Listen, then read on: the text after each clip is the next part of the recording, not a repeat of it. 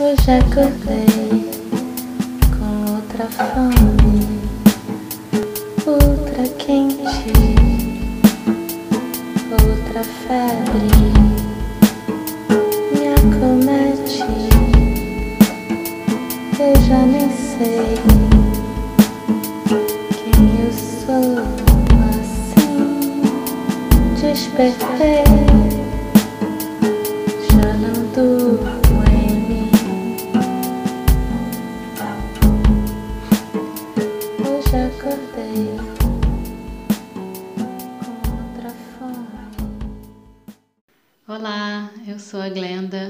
esse é mais um episódio do podcast Meditadora de Botequim.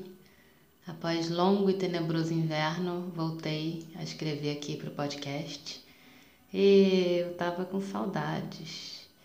Então, fazendo uma retrospectiva dos acontecimentos dos últimos meses, quando em março a gente se deparou com a situação mais do que bizarra do confinamento, eu fiquei meio baratinada, né, num primeiro momento, como eu acho, eu sei, na verdade, né, que aconteceu com quase todo mundo.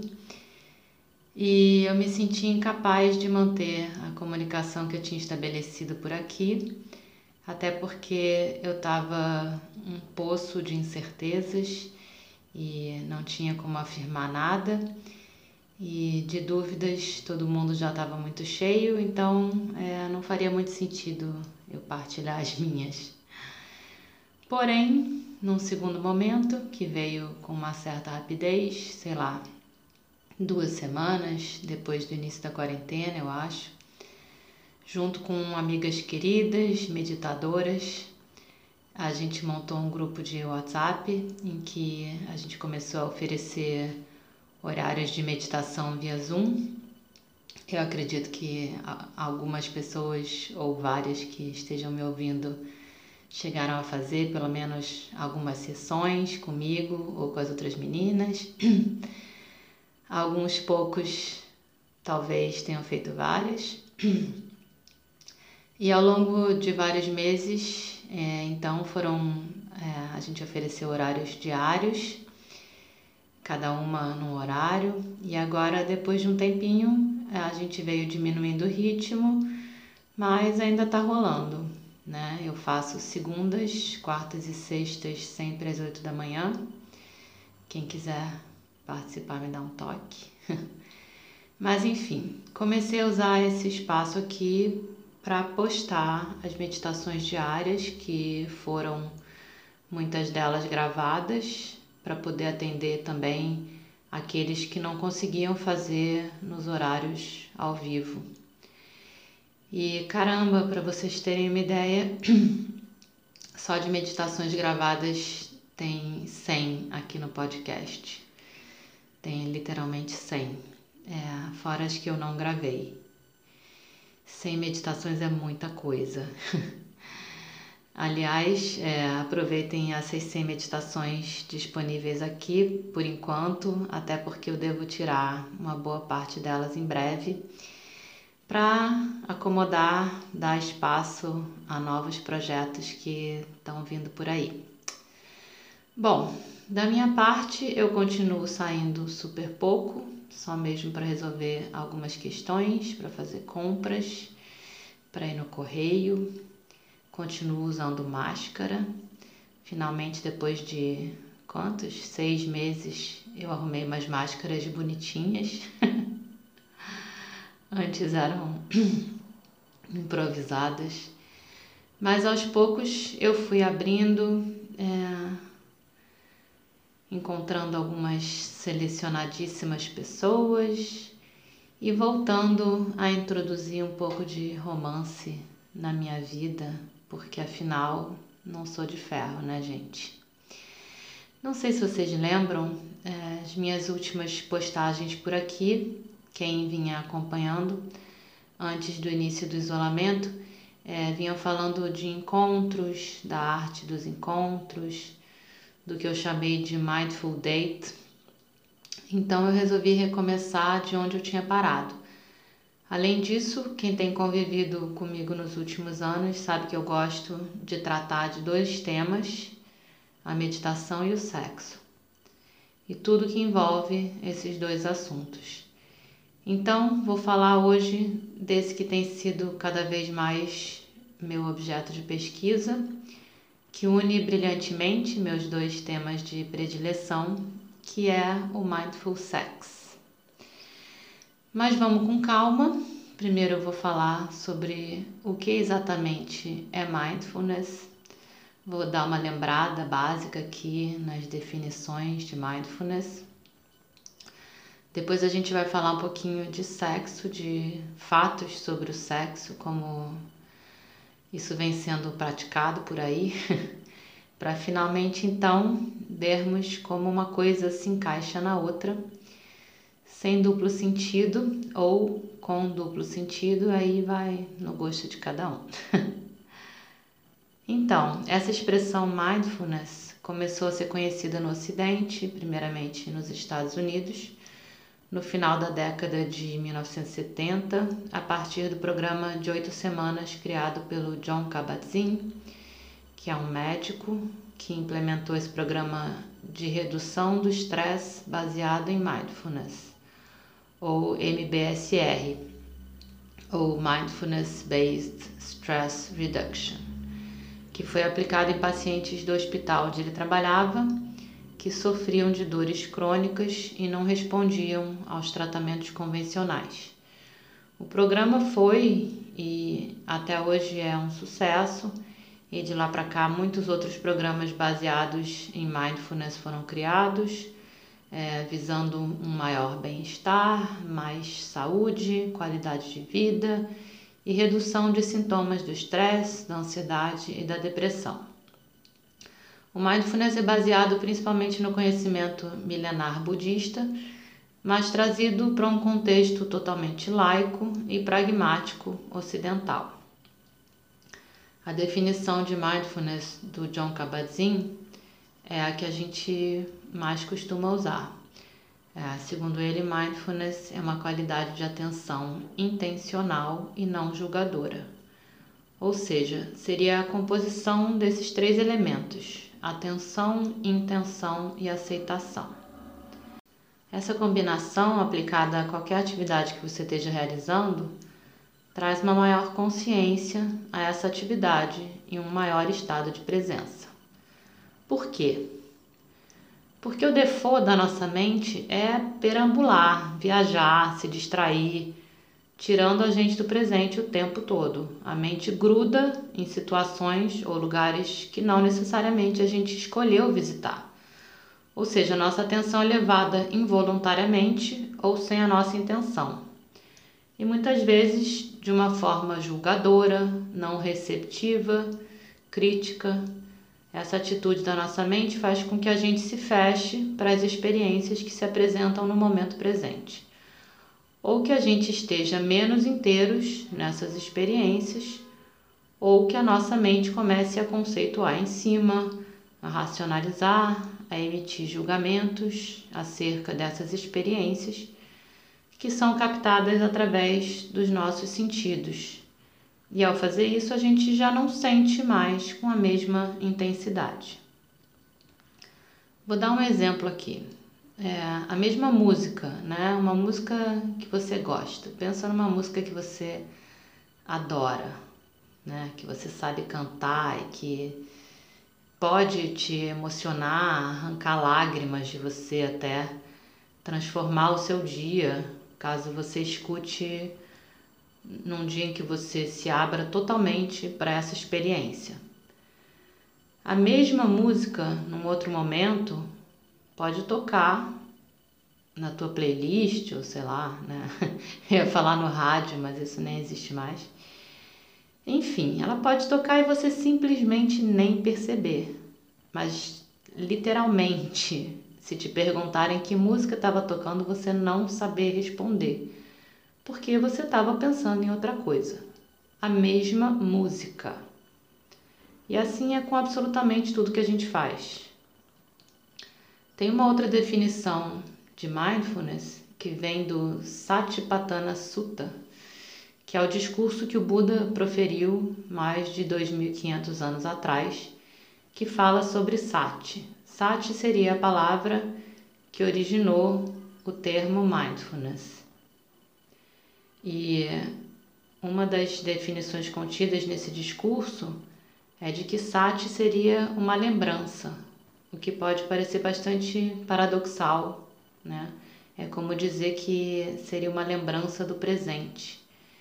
E eu acho isso super bonito. É como se a gente, momento a momento, fosse imprimindo lembranças na nossa cabeça, gravando lembranças.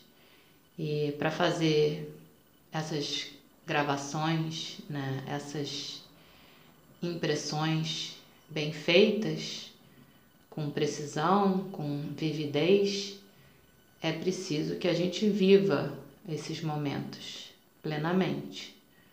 Quanto mais vívidos são os momentos, mais vívidas são as lembranças.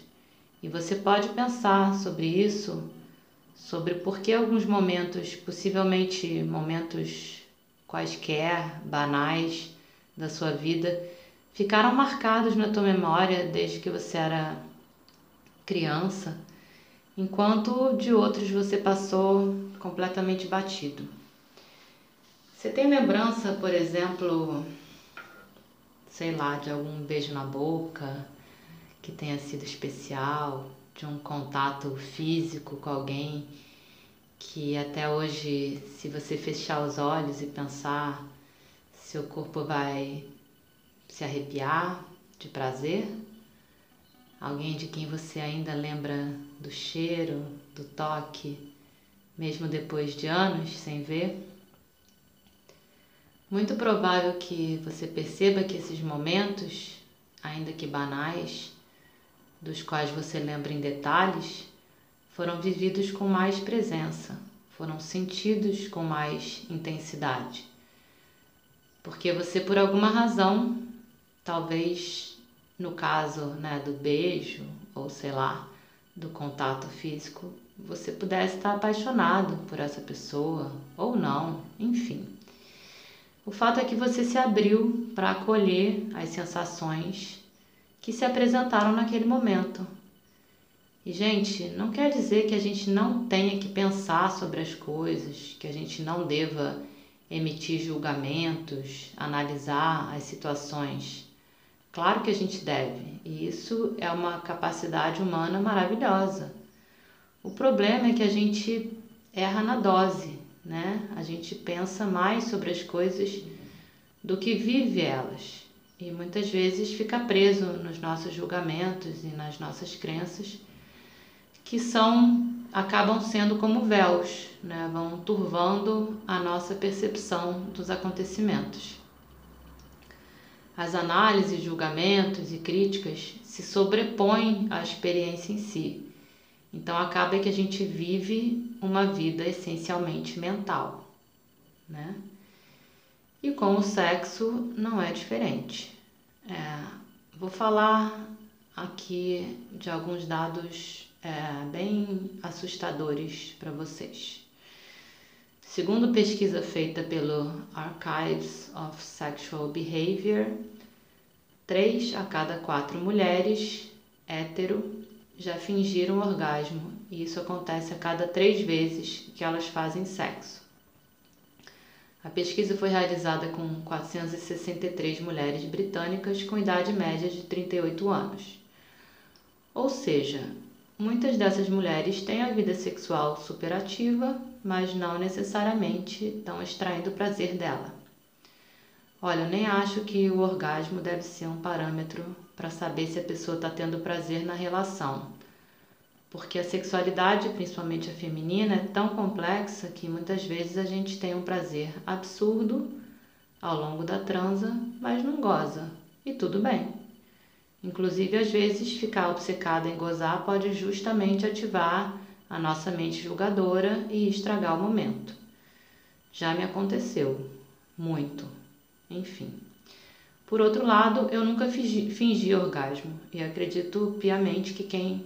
Bom, acredito piamente nesse caso é meio estranho, mas ok. que quem faz isso não está tendo prazer na relação, tanto no sentido mais restrito a essa conversa sobre sexo, né? Quanto no mais amplo. Eu acho que fingir que gosta para agradar o parceiro não costuma dar certo em termos de relacionamento saudável, né? Em termos de se desenvolver um relacionamento saudável com aquela pessoa. E por que essas mulheres estão fingindo orgasmo enquanto os seus parceiros provavelmente também fingem que não percebem ou de fato não estão prestando muita atenção? Bom, eu diria, e pesquisas comprovam, que esse é um problema de ordem mental, muito mais do que física. As pessoas entram nas relações, né, tanto nos relacionamentos quanto nas relações sexuais, é, estressadas, cansadas, desiludidas, ansiosas e levam para a hora da transa toda essa bagagem.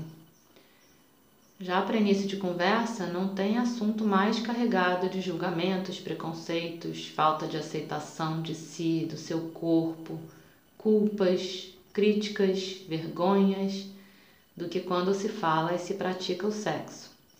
Ou seja, a parte da atenção não julgadora, aberta, de aceitação, né, do, da definição lá de mindfulness já foi para o Beleléu antes mesmo de começar, né?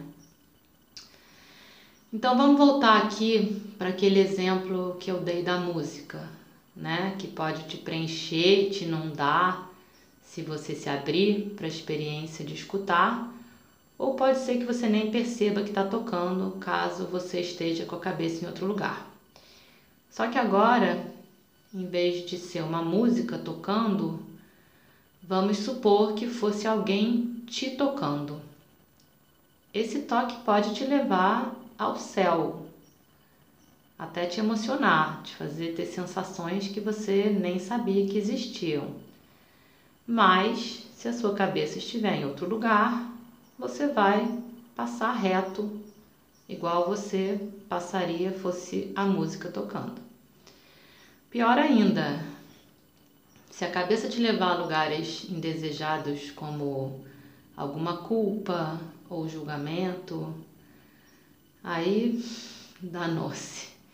Experimenta estar tá no meio das preliminares, seu parceiro ou parceira te beijando, usando a língua em você, hum, e tá super bom aquilo, tá super acendendo todo o seu corpo.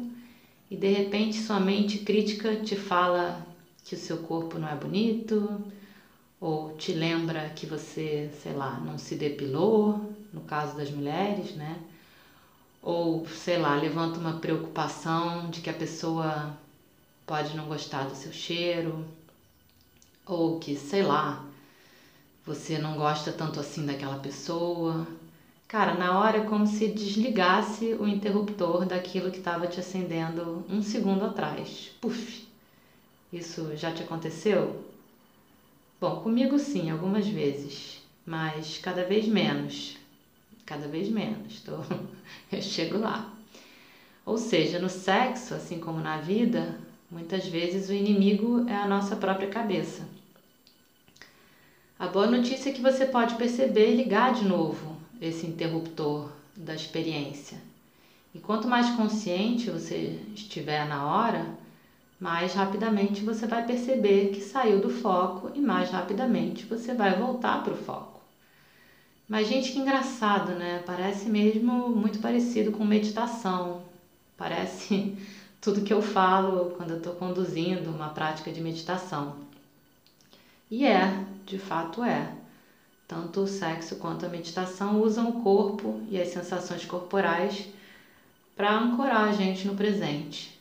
Ambos podem nos relaxar, alterar nossos fluxos mentais, é, alterar a frequência das ondas do nosso cérebro, fazer a gente liberar ocitocina e outros hormônios, gerando prazer, gerando bem-estar, regulando o nosso sono. Enfim. Então, pois é. O problema é que quando você fala em mindful sex, a pessoa imagina que tem que ser uma transa super introspectiva, silenciosa, gestos lentos, quase solenes. Há quem já imagine um ambiente de pouca luz, incensos, até, sei lá, sons de sinos tibetanos. E até pode ser assim mesmo. E pode ser maravilhoso desse jeito. Mas nem todo mundo gosta, né, desse tipo de transa. E não necessariamente é assim que acontece. Isso não é obrigatório.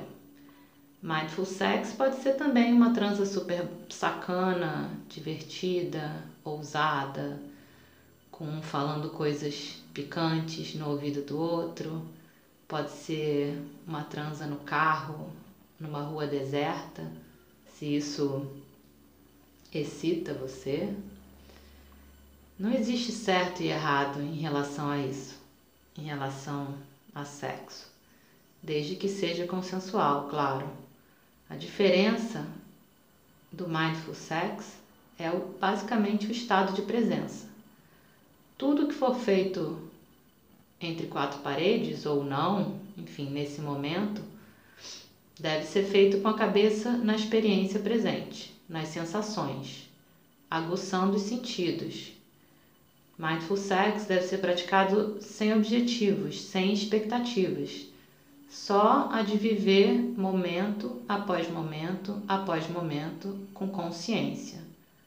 Acolher os momentos, as sensações com consciência, com abertura e escolhendo não levar sua atenção à mente julgadora.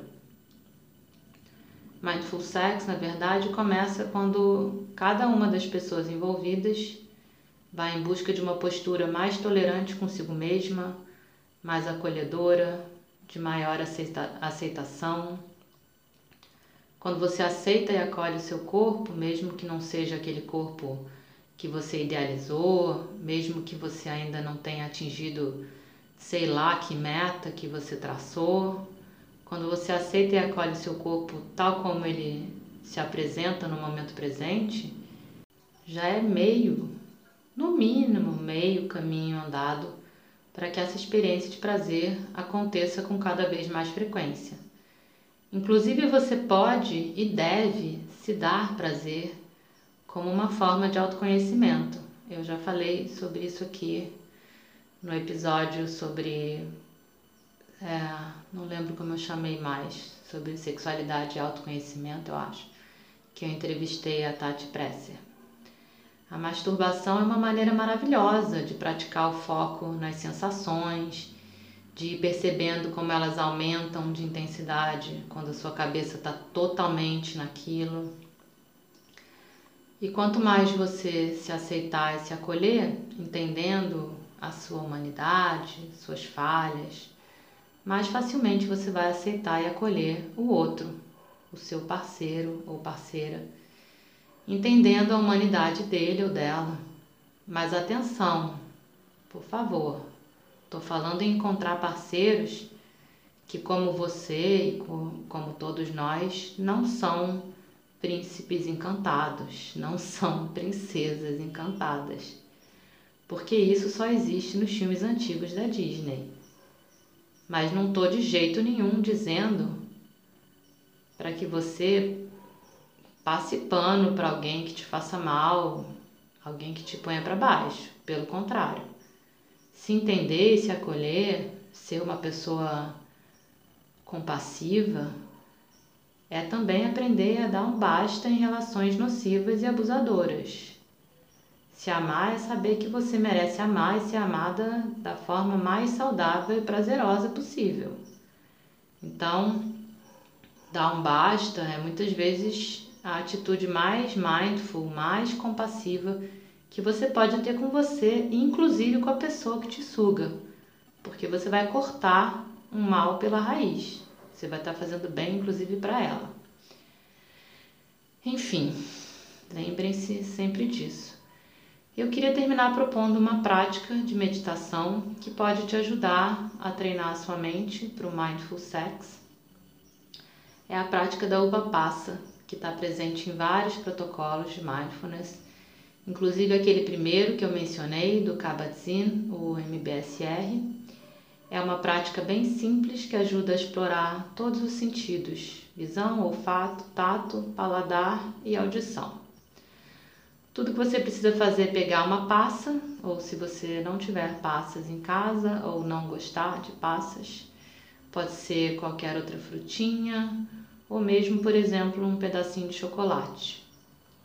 E você vai comer essa fruta, ou enfim, esse alimento, como se você nunca tivesse comido isso antes. E vai usar para isso todos os seus sentidos.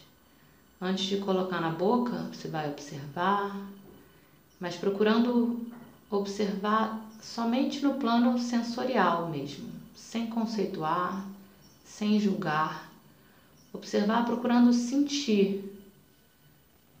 Vai tocar da mesma forma, sentindo a textura, a temperatura.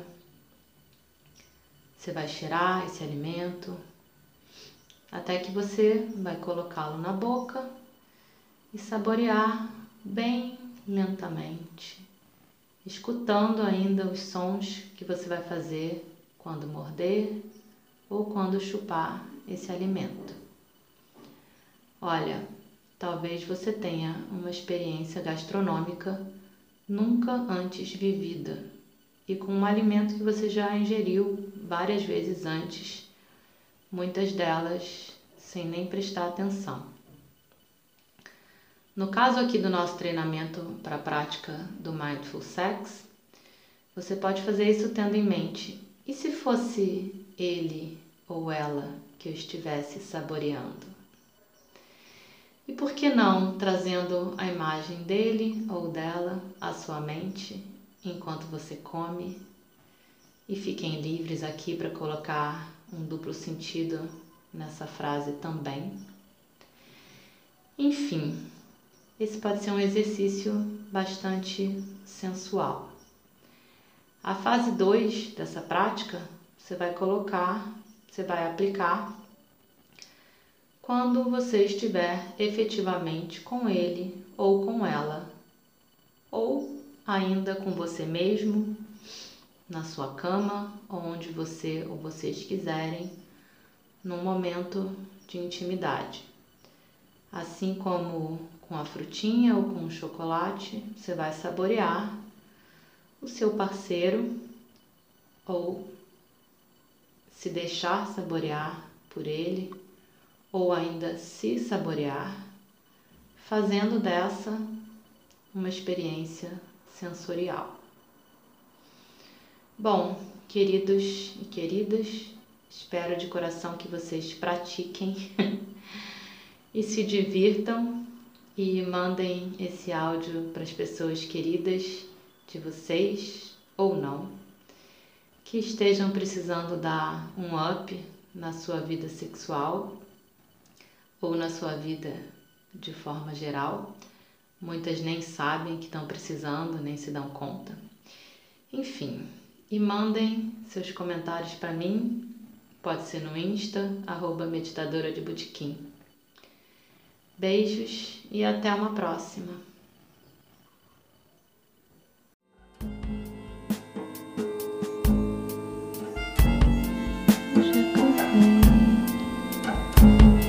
outra fome, outra quente,